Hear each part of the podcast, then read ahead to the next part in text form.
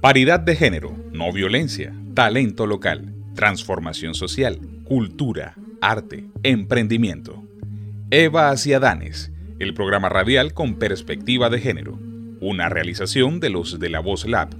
Escúchanos todos los miércoles a las 8 de la noche por Uniguajira Estéreo o en nuestra página web www.evasadanes.com.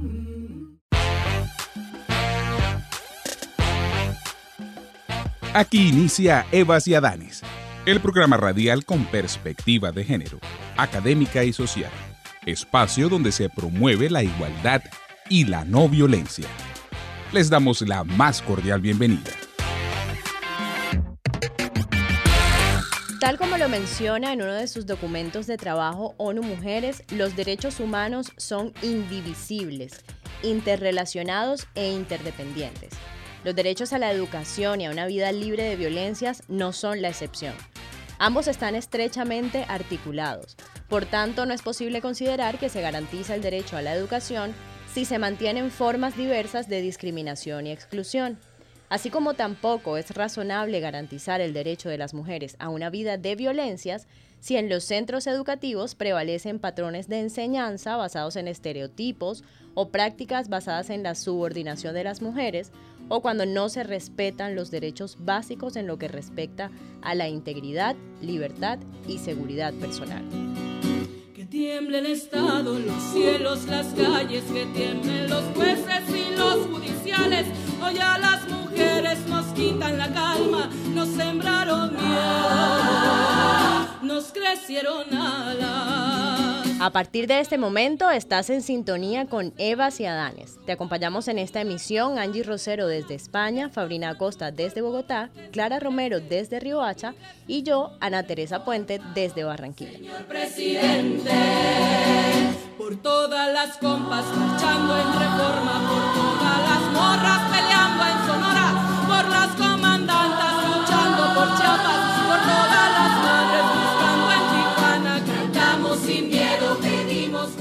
En este ejercicio semanal en el que buscamos reflexionar sobre temas de actualidad con perspectiva de género y tejer esperanzas para la Guajira.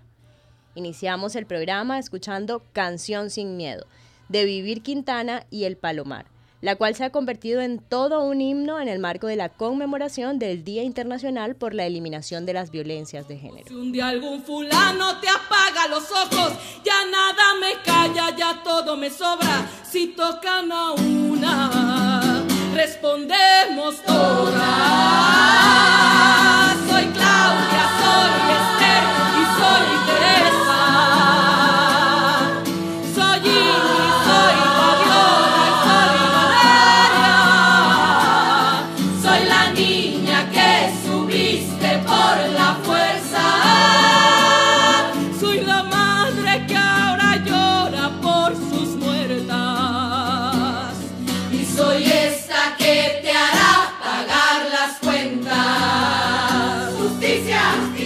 suena Evas y Adanes. Todas las compas marchando en reforma, por todas las morras peleando en Sonora, por las comandantas luchando por Chiapas, por todas las madres buscando en Tijuana. Cantamos sin miedo, pedimos justicia, gritamos por cada desaparecida. Que resuene fuerte, nos queremos vivas, que caiga con fuerza el feminicida que caiga con fuerza el feminicida. Y después de escuchar esta canción, les presentamos nuestro tema para el programa de hoy, Mujeres en la Ciencia, Poder, Equidad e Igualdad. Así que para entrar en materia nos acompaña desde Riohacha nuestra compañera Clara Romero con su sección Amar es urgente. Amar es urgente.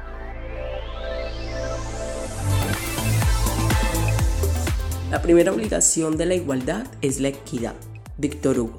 Hola a todos y todas, nuevamente con ustedes. Mi nombre es Clara Romero y esta es nuestra sección Amar es urgente. La frase que acabamos de escuchar es de Víctor Hugo. Él es un poeta, o fue, perdón, un poeta, dramaturgo y novelista romántico francés del siglo XIX. Es bien relevante esta frase, sobre todo en nuestro programa el día de hoy, donde estamos hablando de las mujeres en la ciencia, donde estamos hablando sobre el poder, sobre la igualdad, sobre la equidad.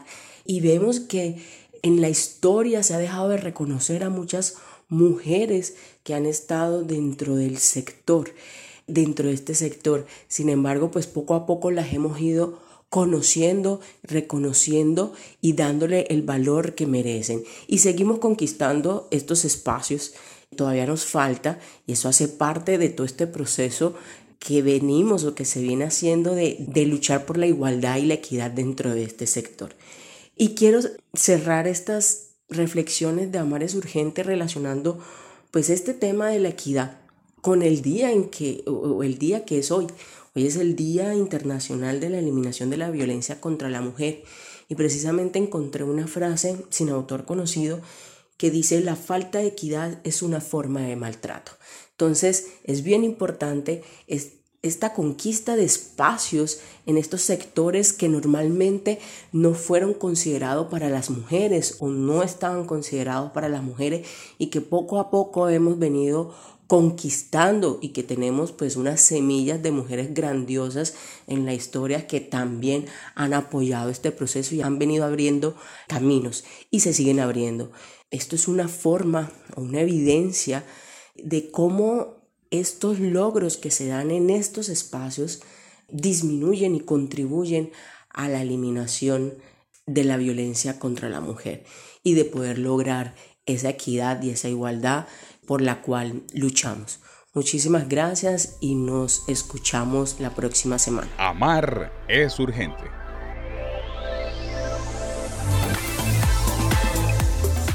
Gracias Clara por tu mensaje. Definitivamente la igualdad de acceso a la educación y participación en todos los escenarios, incluido el de la ciencia, y la eliminación de la disparidad entre géneros en todos los niveles de la educación, empoderan a mujeres y niñas.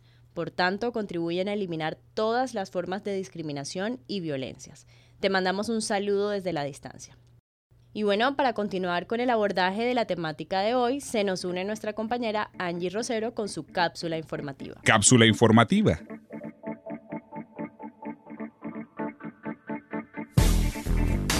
Hola a todas y todos, mi nombre es Angie Rosero y el día de hoy hablando acerca de las mujeres en las ciencias científicas, matemáticas, ingenieras. Hay que tener en cuenta que las mujeres en las ciencias representan menos del 3% de los investigadores en el mundo. En España, por ejemplo, solamente el 25% de las plazas de catedráticas y de investigadoras en centros universitarios y de, de, educación superior y centros superiores de investigación científica está ocupado solamente por un 25% de mujeres. Y son solo el 28% de los profesionales los que desarrollan carreras en sectores de alta y media alta tecnología. Pensar que solamente el 7% de los jóvenes de 15 años manifiestan que quieren eh, dedicarse a profesiones técnicas de futuro. Solo las chicas son el 7%, mientras que para los chicos esta cifra se triplica.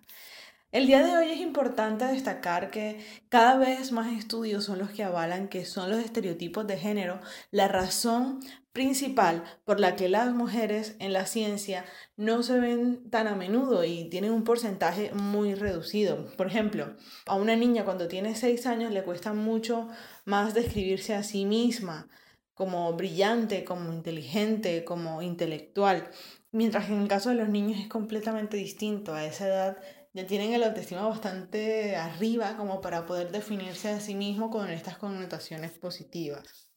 Es por eso que es tan valioso el tener la invitada que tenemos el día de hoy, porque la sociedad actual se enfrenta a retos globales que son cada vez más complejos, como el cambio climático, la búsqueda de fuentes de energías alternativas y sostenibles. Y en este contexto, la tecnología y la ciencia se convierten en herramientas claves para dar respuesta a esas problemáticas sociales y de futuro.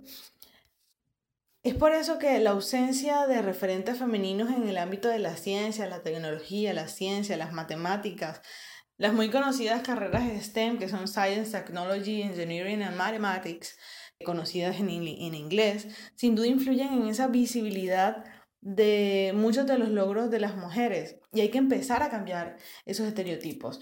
De ahí la importancia de este, de este programa de hoy. La ausencia de las mujeres en la ciencia supone sin duda una renuncia a muchísimo conocimiento, mucho talento, mucho potencial. Es por eso que para resolver esas problemáticas sociales que hablábamos de futuro, como el cambio climático, entre otras problemáticas, no podemos permitirnos el lujo de prescindir de la mitad de la población para resolverlo. Las mentes de las mujeres son mentes también muy capaces y se ha demostrado en múltiples ocasiones, empezando en el 1900 cuando se le dio ese primer Nobel a una científica, a una mujer, a Marie Curie, en la física y luego eh, hablando de temas de química también se le dio un Nobel cerca del 1911, si mal no recuerdo. Entonces, claro, estos son precedentes que marcan un antes y un después. Se empieza a visibilizar el trabajo de muchas mujeres Siempre a lo largo de la historia fueron los hombres los grandes protagonistas. Y cuando empezamos a indagar más en la profundo de esas historias, nos damos cuenta que siempre había detrás una mujer que le impulsaba y que le ayudaba a lograr esas metas tan grandes. Es momento que las mujeres den la cara y estén al frente estos grandes proyectos que cambiarán muy probablemente el futuro de la humanidad, dando respuestas a problemáticas sociales, medioambientales, económicas y de muchísimas índoles que nos van a afectar a todos a futuro, especialmente teniendo en cuenta la realidad que está viviendo el mundo en este momento, en medio de una pandemia mundial por un virus que todavía no se conoce muy bien y que todavía no se sabe atacar muy bien. Mi nombre es Angie Rosero y les mando a todos un fuertísimo abrazo. Nos escuchamos hasta el próximo miércoles. Cápsula informativa.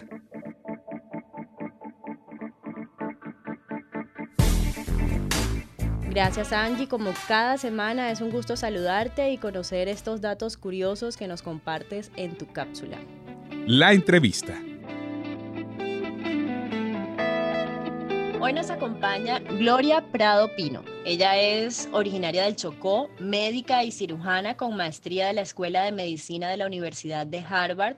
Fue secretaria de Salud Departamental del Chocó durante el primer pico epidémico y actualmente apoya el análisis de la situación de salud pública en este mismo departamento para la Organización Panamericana de la Salud. Bienvenida, doctora Gloria. Es un gusto contar con usted en nuestro programa radial Evas y Adanes. Saludos, Fabrina, Ana, Angie, Alejandro y Clara. Eh, de verdad me siento muy afortunada de tener la oportunidad de estar aquí conversando con ustedes en un día tan importante como hoy, que es el Día de la No Violencia contra la Mujer.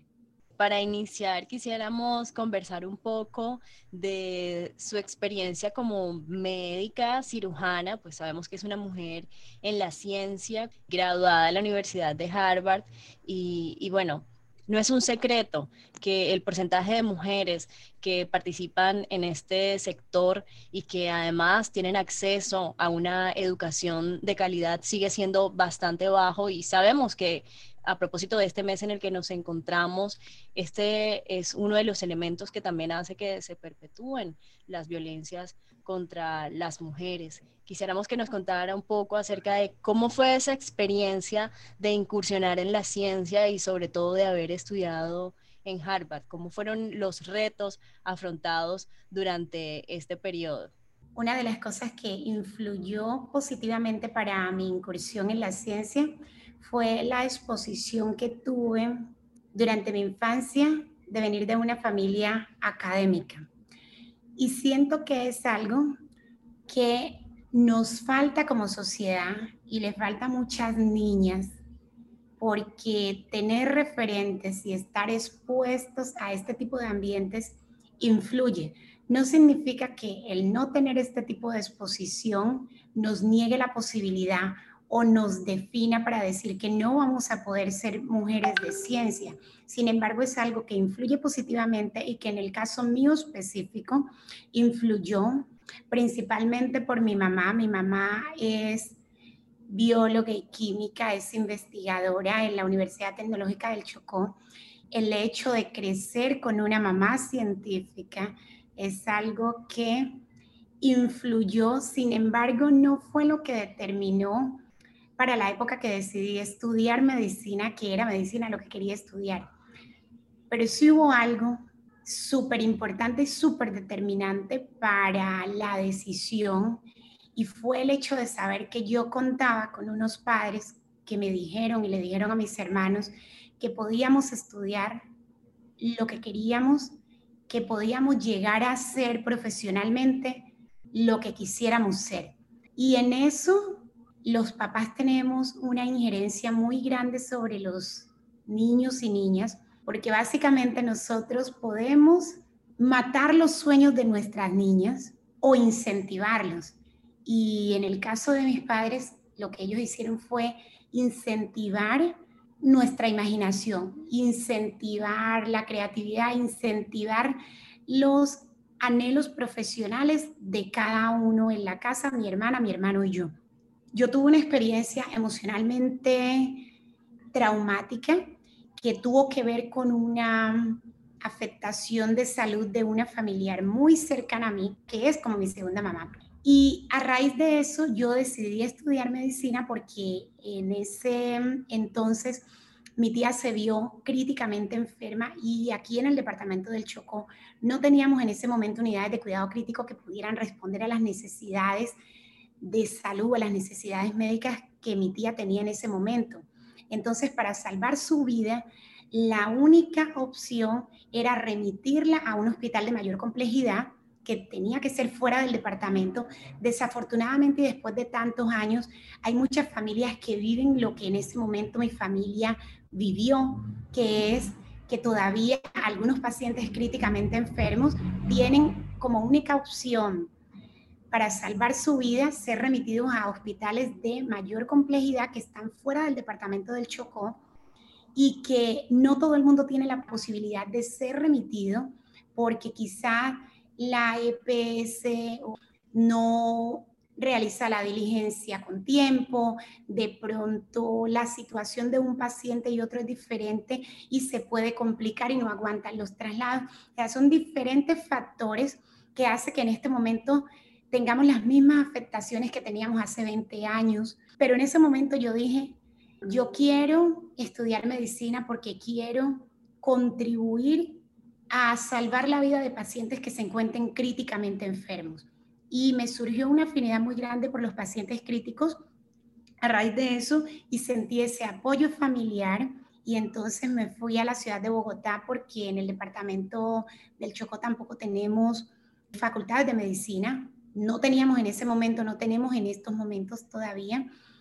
Entonces yo inicié mi vida profesional o todo ese camino para seguir mis sueños y seguir mi carrera en la ciudad de Bogotá. Son cambios grandes porque cuando uno viene de pueblos pequeños, con culturas diferentes, con idiosincrasias diferentes, los choques culturales son un factor más que se suma a todo lo que uno tiene que enfrentar académicamente en un área como la medicina en, una rama del conocimiento que es la medicina, donde históricamente ha sido dominada por hombres. Y sobre todo cuando tiene que ver con especialidades médicas que generalmente es dominada por hombres y cuando venimos de pueblos racializados, eso se acentúa aún más porque a las mujeres que venimos de regiones racializadas nos persiguen los estereotipos. Y esos estereotipos a las mujeres negras nos acompañan cuando en un escenario no nos ven en lo que estamos realmente, sino que nos ven, por ejemplo, como la persona de la limpieza, que no está mal, cualquier trabajo es digno, sin embargo, cuando rompemos esos paradigmas y cuando rompemos ese imaginario colectivo de regiones que no necesariamente son las nuestras, hay un choque cultural que no es solamente para nosotros, sino que también es para las personas que nos imaginan de otra forma o que nos imaginan en otros espacios.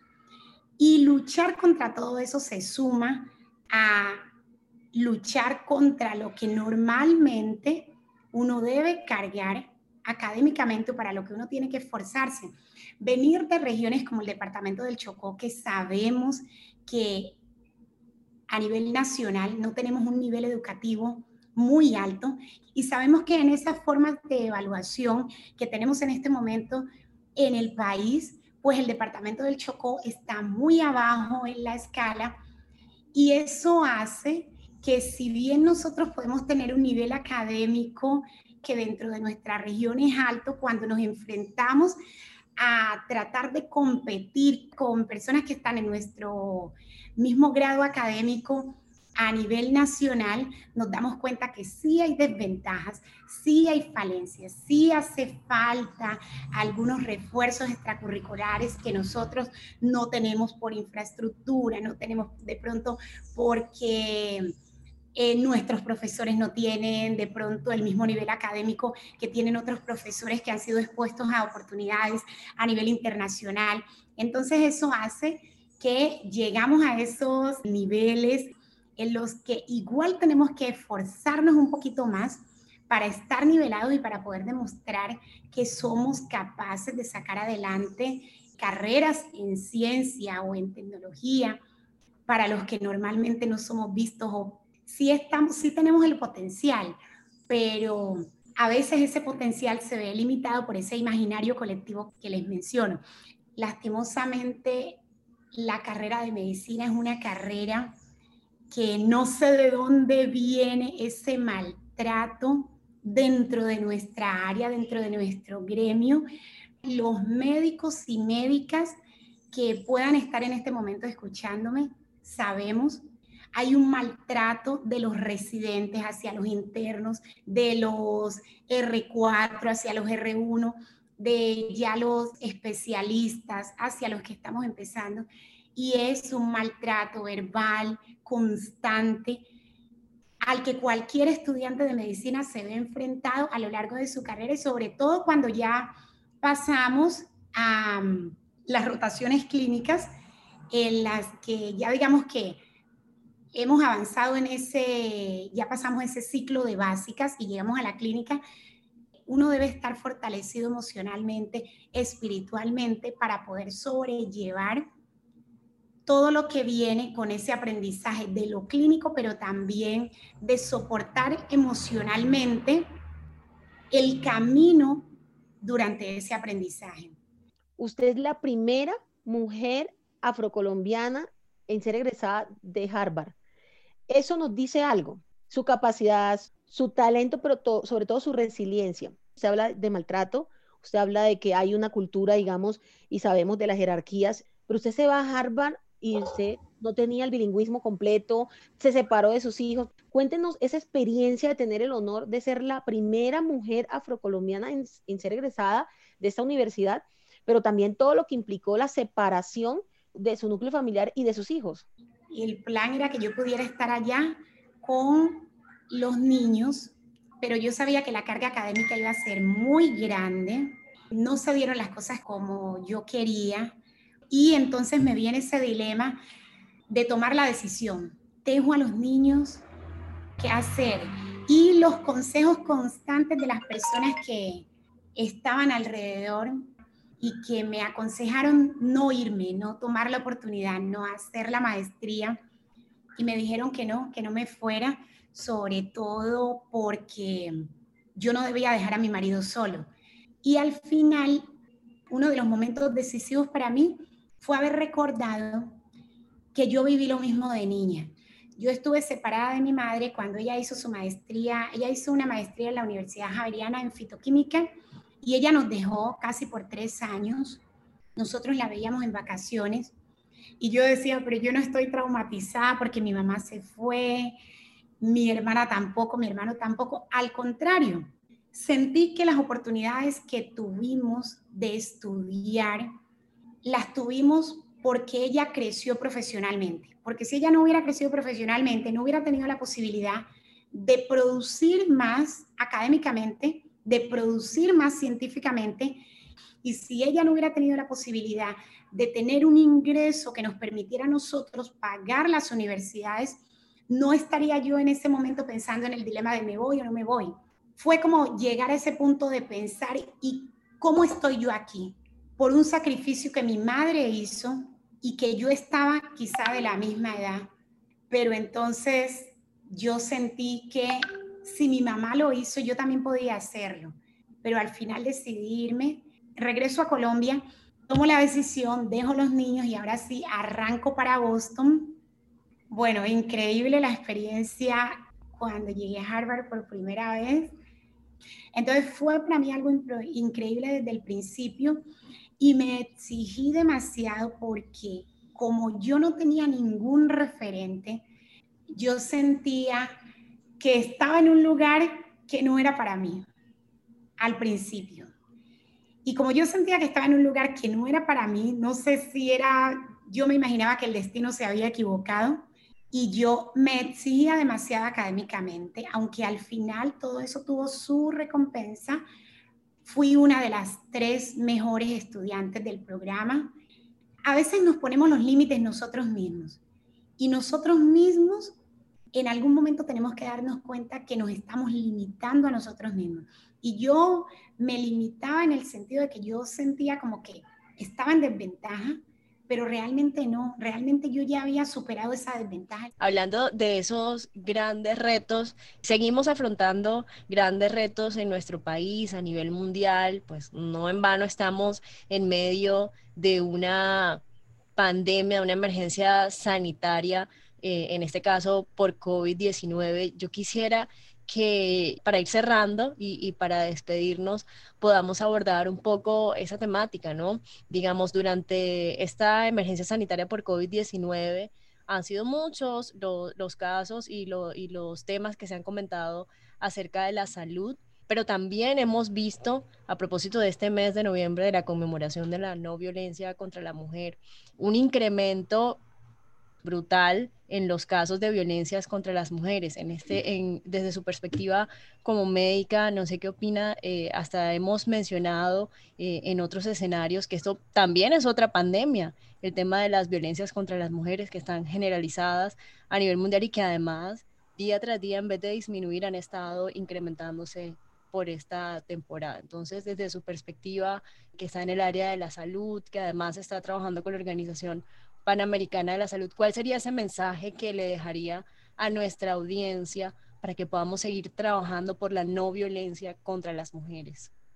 Aquí tenemos un problema de política pública y tiene que ver y está muy conectado con lo que veníamos hablando, con esos roles de género que nos inculcan desde que estamos muy chiquitas. ¿Y por qué hablo de roles de género? Porque si bien yo mencioné que tuve la posibilidad de crecer en el seno de una familia donde me dijeron, usted no tenga límites, sea lo que quiera hacer.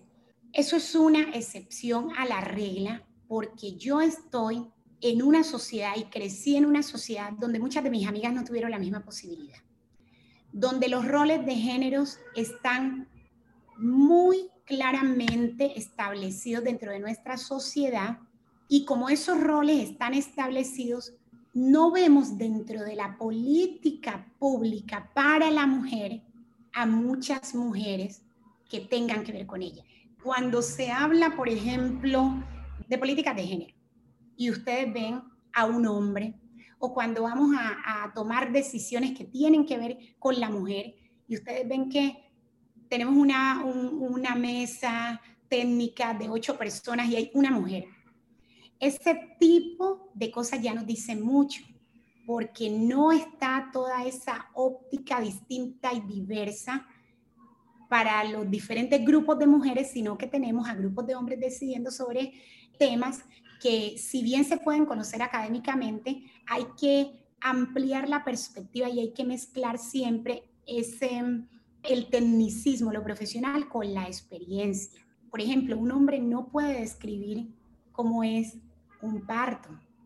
¿Qué pasa con la pandemia por la COVID-19. Saca a relucir muchos problemas que están allí latentes, pero que con todo el tema mediático se hacen más prominentes, se exponen más. Por ejemplo, en el departamento del Chocó, en las cifras que yo he revisado, no hubo muchas diferencias. Y esto pasa, por ejemplo, en muchos lugares donde hay mucho maltrato contra la mujer, pero la mujer no tiene un respaldo de la institucionalidad, entonces las denuncias son pocas. Eso no quiere decir que los casos no existan, sino que como no hay ese respaldo de la institucionalidad y en los roles de género la mujer es cuidadora, la mujer no es la que tiene el ingreso económico para el sustento de la familia, es muy difícil que la mujer vaya y denuncie cuando tiene que volver a la misma casa donde está su opresor, su victimario, su maltratador, como lo queramos llamar, y, ah, denunciaste, entonces venga y acá ahorita la castigo. Y la mujer no tiene ninguna otra opción, o muchas mujeres no tienen ninguna otra opción, porque tienen esa dependencia económica, porque tienen los hijos y si tomamos una decisión como de voy, denuncio, entonces me quedo aguantando hambre con mi hijo, cuando sí hay la posibilidad de denunciar, ¿cómo responde la institucionalidad a esto? Y voy a hablar de una experiencia personal en este tema. Cuando yo me iba a divorciar y yo fui a la oficina de la Procuraduría aquí en Quito y el funcionario de la Procuraduría me dijo que por qué me quería divorciar, entonces yo trate unos temas que, bueno, digamos, aquí no son tan relevantes, pero tienen que ver con infidelidad, la respuesta del funcionario fue, ¿y usted por unos cachitos se va a divorciar? Estoy citando textualmente las palabras del funcionario. Eso fue a mí, que yo tengo cierto nivel educativo y digamos que podía continuar con mi proceso independiente de... Otra amiga cercana fue a la sede de la policía a denunciar que su expareja la maltrató físicamente y ella tenía unas gafas y mm, el policía que la atendió le dijo, quítese las gafas. Ella no entendió por qué le, decía que se quitara las gafas, pero bueno, ella se las quitó y como no le vio un ojo morado, le dijo, pero ¿y usted qué hace aquí si usted está buena? Entonces, ese tipo de cosas son los que diariamente experimentan las mujeres y experimentan las mujeres no solo en sitios o en regiones donde puede haber mayor cantidad de población vulnerable, sino también en grandes ciudades. Hay mucha estigmatización de lo que van a pensar de mí si es que digo que tal persona me maltrató. Y el hecho de haber estado sometidos a un confinamiento hace que se presenten ese tipo de situaciones. ¿Lo podemos llamar pandemia? Digamos que sí, pero al mismo tiempo eh, también puede estar relacionado con un término que, que en salud pública se llama sindemia y es cómo dos o más enfermedades endémicas conviven. Porque cuando algo es endémico es cuando convivimos con esa enfermedad. ¿Y cuáles son las soluciones? Las soluciones son cambios estructurales, cambios en la política pública que muchas veces las personas que tienen la oportunidad de gobernar dicen, no, es que tenemos que ver cómo resolvemos ahorita, lo estructural lo resolvemos después. No necesariamente, porque, pero la mayoría dan la misma respuesta cuando los cambios estructurales pueden empezar desde ya. Y desde ya puede ser simplemente con dar oportunidades a niñas a que se expongan a unos ambientes o a unas situaciones para los que el mundo no las ve, pero son. Y les pongo un ejemplo en mi área. Normalmente usted no ve a la gente diciendo el enfermero, pero hay enfermeros hombres. La gente dice la enfermera. La enfermera y el doctor. Porque es que es el doctor, no es la doctora, es el doctor y es la enfermera. Y nos pasa, por ejemplo, a mí en la, eh, unidad de cuidado intensivo, Em, muchos pacientes me decían enfermera y al enfermero le decían doctor, solamente por el hecho del género, no es por la bata, es por el género, porque lo primero que ven es nuestro género y para nuestro género somos la enfermera. Un mensaje importante que a mí me gustaría dejar es no encasillemos roles para nuestras niñas y niños.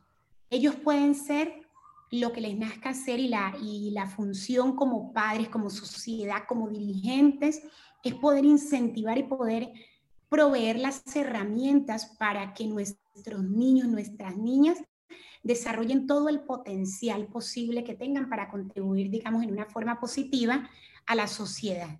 Doctora, no hay límites para nadie, ni para mujeres ni para hombres. Los estereotipos de género solo son parte de un mandato patriarcal que necesita que lo masculino, ese macho poderoso y vertical, pueda seguir dominando el mundo y que las niñas y las mujeres no reconozcamos las capacidades.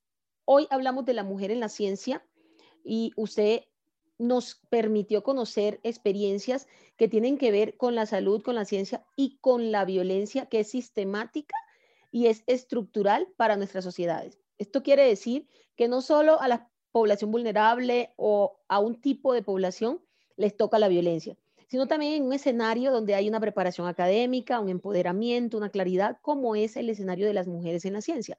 Las estadísticas dicen que solo el 38% de las mujeres acceden a la ciencia. Y hay un prejuicio y hay un imaginario social que es decir, a las mujeres no les interesa.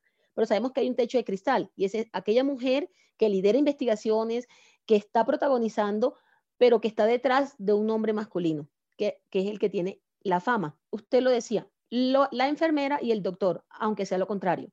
Aunque usted sea la médica, el paciente puede creer que el que es doctor y médico es el enfermero, solo por considerar que eso es una profesión para hombres. Yo sí quiero mencionar y quiero exaltar desde la voz de lo que nosotros realizamos como Eva y Adanes es, la violencia nos toca, pero es importante, su testimonio lo deja claro y yo hoy sí quiero dejarlo claro en este podcast y es, las mujeres más allá de las violencias son resilientes, lideresas, capaces, inteligentes, no tienen límites, no importa si en el camino académico, empresarial, tienen una frustración, tienen un, lo que llama la sociedad un fracaso, pero ellas se visten de lo que naturalmente somos las mujeres, fortaleza y siguen. Y usted hoy nos ha enseñado que la ciencia es para mujeres y hombres, para niños y niñas, y que los padres, el sistema social, la escuela, debe permitir, porque ese es otro tipo de violencia, cuando limitan los sueños, cuando estamos como sociedad diciéndole, ¿usted qué va a hacer eso si es negro? ¿Usted qué va a hacer eso si es de la Guajira? ¿Usted qué va a hacer eso si es del Chocó?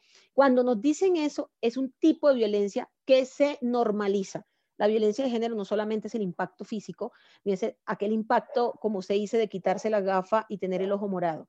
La violencia se viste de amor, de un amor romántico que lleva hasta los feminicidios y que la sociedad le dice, mujer, niña, sobrellévelo, aguántelo todo. Si la mata no importa, es amor.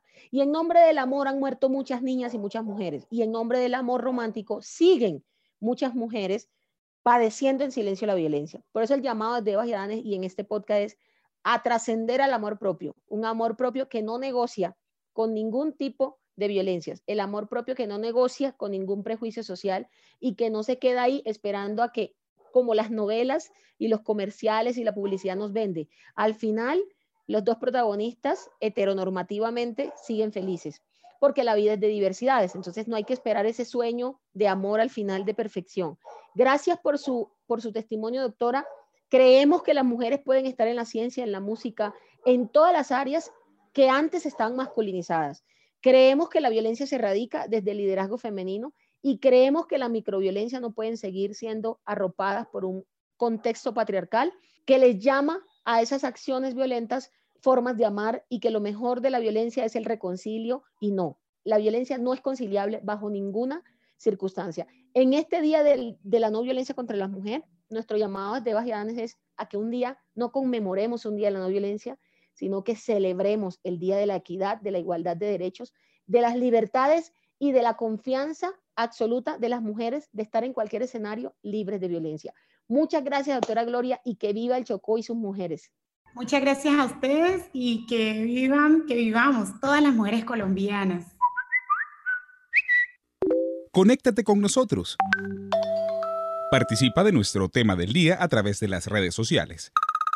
Síguenos en Instagram y Twitter como arroba evasiadanes y en Facebook como Evas Adanes. Y en nuestros anuncios semanales les compartimos con alegría que hoy, 25 de noviembre, Día Internacional para la Eliminación de las Violencias contra las Mujeres, el equipo de nuestra asociación Evas y Adanes ha recibido por parte de la Comisión Legal para la Equidad de la Mujer del Congreso de la República de Colombia el reconocimiento Policarpa Salabarrieta como una de las organizaciones sociales que realizaron acciones para eliminar la violencia contra la mujer en la pandemia. Y este programa ha sido uno de los escenarios que han permitido que continuemos con estas acciones sociales.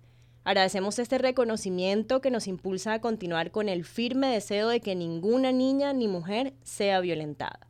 Nos unimos también desde este medio al Estallido Feminista Nacional, la más grande acción colectiva por la mujer colombiana, en el que varios colectivos feministas de todo el país se articulan en un solo movimiento para protestar contra las violencias hacia las mujeres. Que si he escrito yo tanto, tanto, es porque mis dedos no se cansan de dictarme, ay no. Nos despedimos escuchando Si no cantara de La Colmena y Marta Gómez, quienes grabaron recientemente esta versión de la canción desde sus casas. Con este tema queremos también extender nuestras felicitaciones a cada aliada y aliado de Eva Ciadanes que se dedica a la música, a propósito de la celebración de su día el pasado 22 de noviembre. Pero si no cantara yo, si no cantara, pero si no cantara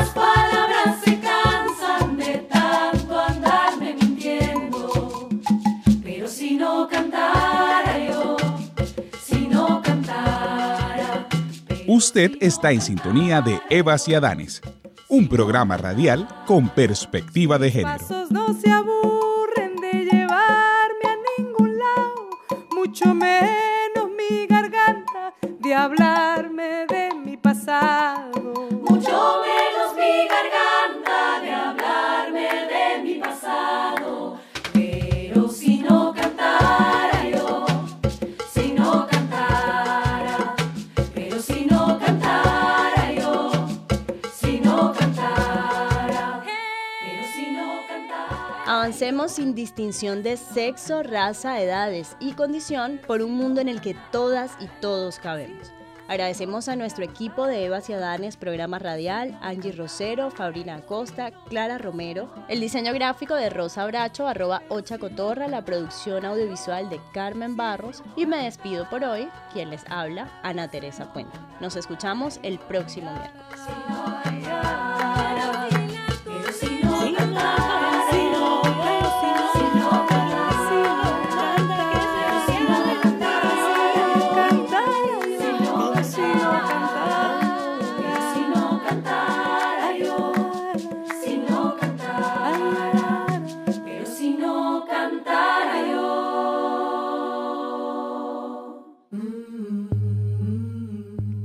Hasta aquí Evas y Adanes, el programa radial con perspectiva de género, académica y social.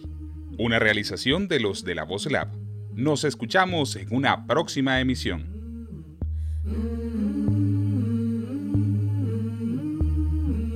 Yo te puedo sentir, aunque no estés ni cerca, yo te puedo sentir, aunque no estés ni cerca, porque te pienso al dormir y te sueño despierta, porque te pienso al dormir y te sueño despierta.